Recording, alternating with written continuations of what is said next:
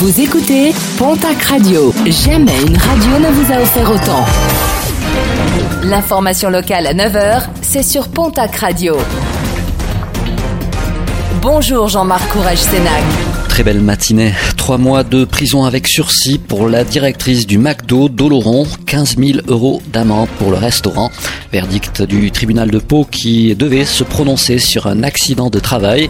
Un accident survenu le 28 mai 2017. Une employée aujourd'hui âgée de 26 ans s'était grièvement brûlée avec un produit d'entretien très corrosif.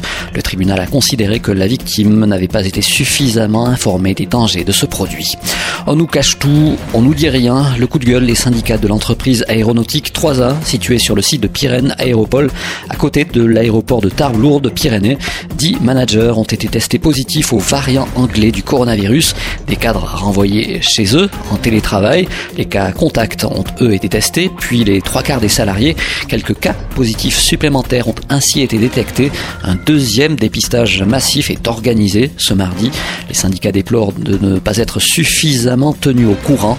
Il s'agit du sixième foyer de contamination dans un espace collectif en trois semaines dans les Hautes-Pyrénées.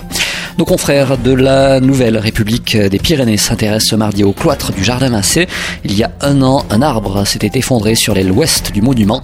Si aujourd'hui sa reconstruction est en marche, le quotidien des Hautes-Pyrénées s'intéresse à ceux qui souhaiteraient qu'il puisse réintégrer son site premier, c'est-à-dire l'abbaye de Saint-Sevé de Rustan.